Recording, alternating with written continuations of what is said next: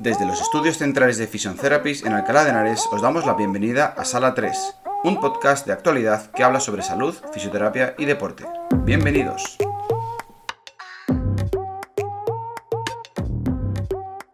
Muy buenos días amigos y amigas, ¿qué tal? Bienvenidos a un nuevo episodio de Fisio Consejos. Mi nombre es Sergio Torres, soy fisioterapeuta.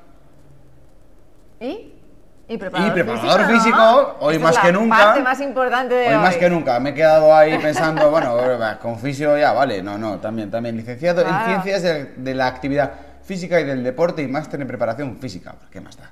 Y tú eres Y yo soy Alba Canteros, soy enfermera, fisioterapeuta y osteópata. también osteópata. Y hoy venimos a hablaros del entrenamiento de fuerza para mayores y de lo importante que puede llegar a ser. Así que, nada, introducción y empezamos. Muy bien amigos, pues hoy, como hemos dicho, vamos a hablar del entrenamiento de fuerza en personas mayores. Y es que las personas mayores son un público muy agradecido que realmente necesita hacer un entrenamiento y les tenemos, por norma general, un poquito abandonados. Les tenemos un poquito sobreprotegidos y es verdad que están cada día más débiles y por lo tanto esto empieza a generar un círculo vicioso en el que una persona débil no podemos trabajar o hacer nada con él porque está débil por miedo a que se lesione. Entonces, como no hacemos nada, pues está aún más débil y esto genera pues un montón de problemas para la salud que no deberían tener, porque de hecho hay muchísimas personas mayores que llevan una vida súper activa y súper sana y que están como una rosa. Entonces no es casualidad que hay algunas personas de 70 años que están maravillosamente bien y otros de 70 años que están bastante, bastante malitos. Y esto tiene una posible solución, una posible área de trabajo que es la que os venimos a comentar hoy. Así que nada, antes de empezar, simplemente comentar que hay muchísimas caídas a partir de cierta edad. Esas caídas generan dos problemas muy grandes. Uno, el gasto el gasto enorme en sanidad y dos, un problema a nivel anímico de las personas mayores que eso les genera un miedo y les obliga un poquito a encerrarse en sus casas, a no salir, a no socializar y bueno, pues por ahí, por esa parte es un poco más preocupante de cara a ellos a nivel personal. Pero bueno, vamos a hablar, Alba, cu- cuéntanos un poquito, ¿cómo es el proceso de envejecimiento? ¿Por qué envejecemos y cómo envejecemos? Tú que eres nuestra enfermera de cabecera. Pues lo que pasa, bueno, a lo largo de la vida se, se producen procesos ¿no? de generación y de destrucción continuamente. Entonces tenemos una célula que va a generar músculo, otra célula que va a generar hueso y cuando esa célula pues ya ha trabajado mucho decide morirse y se genera una nueva. Pues cuando va llegando el envejecimiento lo que sucede es que este proceso va mucho más lento, mucho más despacio y tiene muchos errores en el camino. Por lo tanto, se quedan muchas células que ya no están funcionando, se quedan ahí pululando y además le cuesta mucho generar nuevas. Eso pues es lo que viene a suceder y lo que trae como consecuencia el propio proceso de envejecimiento, que no es solo las arruguitas, sino es esa pérdida de masa muscular y esa pérdida de masa ósea también. Y luego, ¿qué sucede? Que esto sumado a muchas patologías, pues como las que van apareciendo también fruto de la edad, como son cardiopatías o enfermedades respiratorias, va haciendo que pues todo esto mm, se complique un poco más, porque al final nuestra capacidad de hacer ejercicio se va limitando, por tanto nuestra capacidad de generar más músculo se va limitando, a lo cual le sumamos que vamos al médico, muchas veces tomamos mucha medicación, que es también un factor de riesgo para todo esto. Y que además el ejercicio que nos recomienda el médico como mucho, porque te dicen no haga usted muchos esfuerzos, vaya a darse un paseíto. Eso ya te mete en un círculo de que tú no te encuentras muy bien, no ganas mucha capacidad pulmonar, no ganas mucha capacidad muscular, estás más cansado, más apático y por lo tanto también te apetece menos incluso hacer eso. Claro. Entonces hoy venimos a decirle a los médicos que no caminar solo es lo que pueden hacer las personas que llegan a cierta edad, que estamos hablando de gente de 70 años que muchas veces está pe- perfecta o casi perfecta. Y que no todo el mundo de 70 años, como decías tú, está exactamente igual. Los hay que están mejor y los hay que están peor. Claro. Así que, Sergio, ¿qué más pueden hacer los, los pacientes de este tipo? ve- de bueno, este tipo? venimos a hablar a los médicos y a los no médicos, es decir, al resto del mundo. El entrenamiento de fuerza, cuando hablamos de entrenamiento de fuerza, hablamos de levantar peso, levantar cargas altas, altas en la medida de lo posible, pero no tradicionalmente se viene haciendo una cosa que todos conocéis que es la gimnasia de mantenimiento, ¿verdad? Esas clases colectivas donde se juntan un montón de abuelitos a hacer trabajo de movilidad con el palo y donde mueven los hombros arriba y abajo, mueven la cintura, mueven la cadera, como la canción, mueve el pie y el tibia y el peroné. Y está fenomenal, eso es imprescindible, porque con la edad la capacidad de movimiento, la capacidad elástica, la movilidad de las articulaciones se va deteriorando y es muy importante que durante toda nuestra vida mantengamos unos rangos articulares siempre lo más completos posibles. Movilidad igual a salud, pero no es exclusivamente eh, eso, sino que hay que trabajar la fuerza, la fuerza como tal, levantar peso, hacer sentadillas, levantar eh, discos, levantar cajas, desarrollar la masa muscular de esas personas, porque eso es lo que también tiene un montón de beneficios que son los que hoy venimos a explicaros, ¿vale? Es decir, andar, trabajo aeróbico y movilidad, fundamental, innegociable, pero a eso hay que sumarle el trabajo de fuerza.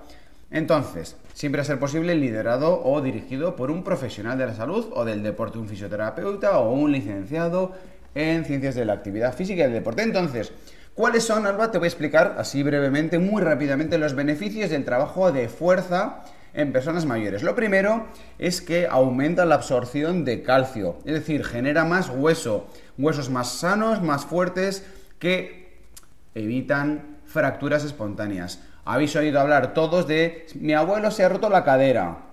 Y nunca se sabe si se ha roto la cadera porque se ha caído o se ha caído porque estando de pie así de repente se le ha roto la cadera porque su hueso estaba demasiado débil y al romperse, claro, evidentemente se ha caído.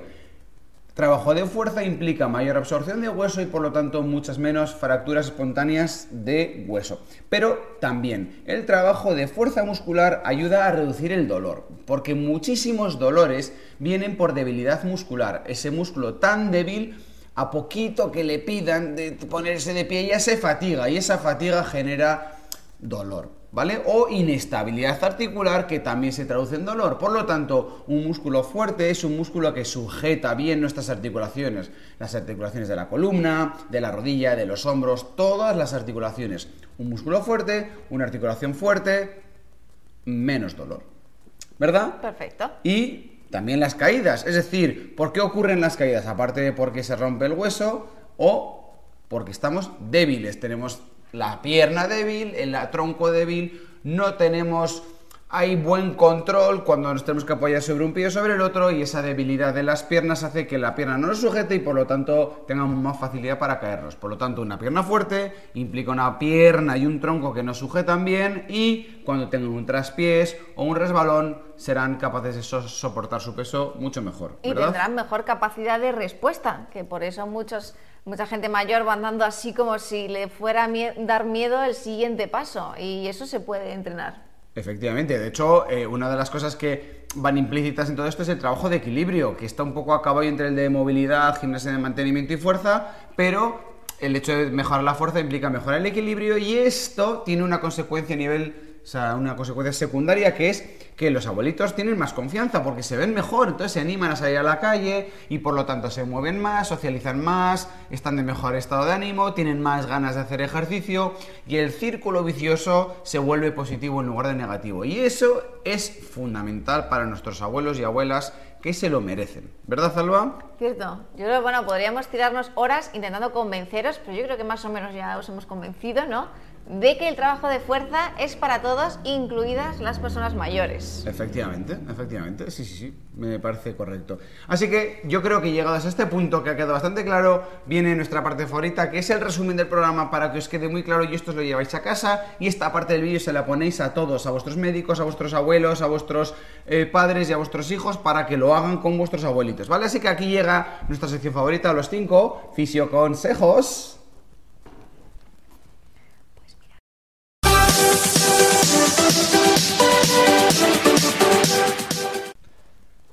Vamos con el primer fisio consejo. Y es que muchas veces la persona no es débil por definición según la edad, sino que la hacemos débil, intentando sobreprotegerle y haciendo recomendaciones de reposo y reposo y reposo. El fisioconsejo número dos es que el envejecimiento tiene una serie de consecuencias propias de la edad que se pueden paliar o retrasar con el ejercicio físico. Tercer fisioconsejo. No caminar es solo la única y exclusiva opción cuando llegas a cierta edad. También puedes aplicar el trabajo de fuerza. De hecho, cuarto consejo, empujes, tracciones y trabajo de carga en todos los rangos articulares y todos los grupos musculares ayudan a prevenir todos los problemas derivados de la edad. Quinto y último consejo. Sí que es cierto que estamos ante una población con algo de riesgo, ya que muchos tienen patologías asociadas o fruto, bueno, pues de este envejecimiento. Por lo tanto, has de consultar y ponerte en manos de un buen fisioterapeuta o un experto en deporte, ¿no? Como puede ser un CAFIDE, ¿no? Un, licenciado en ciencias del deporte. Que tenga conocimientos, a ser posible, o experiencia trabajando en este ámbito sería ideal. Eso sería lo ideal. lo ideal. Pero como mínimo eso. Como mínimo. Sí, sí, sí. Oye, pues nada, te ha quedado bien, ¿eh? Estupendo. Muy bien, sí, sí, chicos. Pues nada, hasta aquí el programa de hoy. Muchísimas gracias, espero que os haya gustado. Espero que sí, de verdad. Suscribiros al canal si aún no habéis hecho porque cada semana subimos un montón de vídeos de fisio consejos, de trucos, de entrenamiento, de pilates, de core, de hipopresivos, de nutrición, un montón de divulgación de la salud. Dadle al like, mándalselo a vuestros amigos y dejadnos en comentarios todas las ideas, sugerencias, preguntas para que podamos responderos y seguir ayudando a crecer vuestro conocimiento. Muchísimas gracias. Un besito. Hasta luego.